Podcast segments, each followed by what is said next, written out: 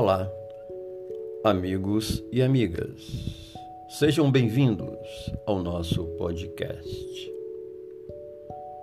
Nos atuais dias turbulentos, aumenta assustadora e consideravelmente o número dos indivíduos que negam a viver, a enfrentar os desafios e as dificuldades, fugindo por meio da ingestão de drogas alucinógenas, do álcool, dos excessos desvigorantes ao prosseguimento da existência corporal.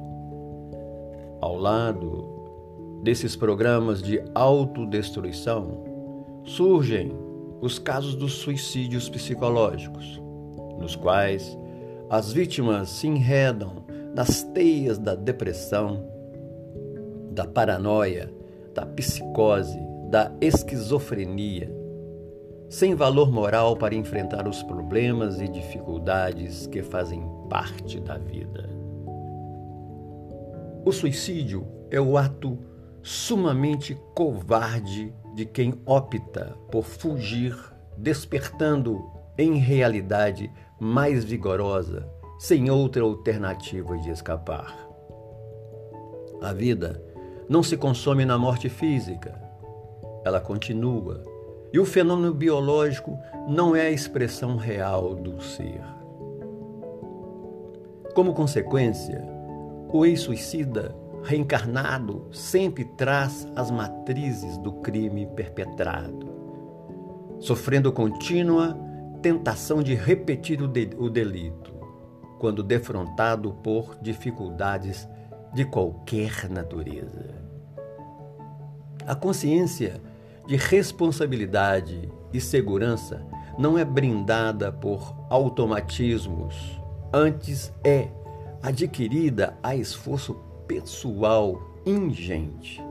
Essa aquisição não é lograda de um golpe, mas no dia a dia, no hora a hora, através dos pequenos obstáculos, até alcançar os grandes lances. O indivíduo deve optar por si mesmo e optar por si mesmo significa o resultado de uma análise cuidadosa da vida e das finalidades extraordinárias, representando um esforço para viver, para descobrir que existe e nada jamais pode destruir a sua realidade. Descobrir-se como se é, é aceitar-se constitui a opção por si mesmo, trabalhando-se para novos e futuros logros que levam ao cumprimento do seu destino de ser pensante. Somos um ser pensante, facultando o discernimento de realizar as suas aspirações fundamentais e essenciais. É cômodo, é cômodo e trágico fugir psicologicamente da vida, jamais o conseguindo realmente. O homem faz parte de um conjunto harmônico que constitui a criação. A sua inarmonia dificulta a ordem, o equilíbrio geral que ele deve esforçar-se por não desorganizar. O egoísmo, filho da imaturidade, torna-o exigente quão ingrato, levando à rebeldia quando contrariado nas suas paixões infantis, o que lhe propicia as distonias psicológicas, as doenças mentais e os primeiros pensamentos a respeito do suicídio.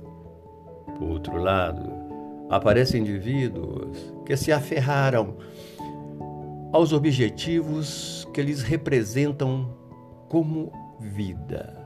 Amar apaixonadamente alguém, cuidar de outrem, dedicar-se a um labor, a uma tarefa artística ou não, a um ideal ou a abnegação, e que, concluída a motivação, negam-se a viver matando-se emocionalmente e sucumbindo depois. Estas pessoas não optaram por si mesmo, realizaram um mecanismo de transferência, sem que hajam experimentado a beleza da vida e suas ulteriores finalidades. Quem se considera livre para morrer assume um compromisso com a liberdade para viver. A opção por si mesmo oferece uma alta responsabilidade para com a vida, um encanto novo para descobrir todas as belezas que estavam sombreadas pelo pessimismo, uma liberdade em alto grau de motivação.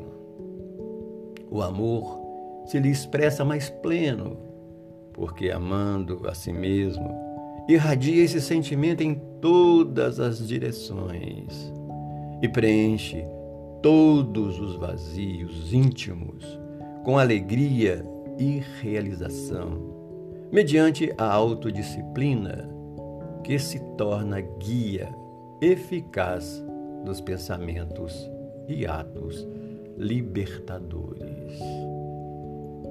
Texto extraído do livro Momentos de Iluminação, trazido pelo espírito Joana de Ângeles, através da psicografia de Divaldo Pereira Franco. Que possamos meditar sobre esses valiosos ensinamentos.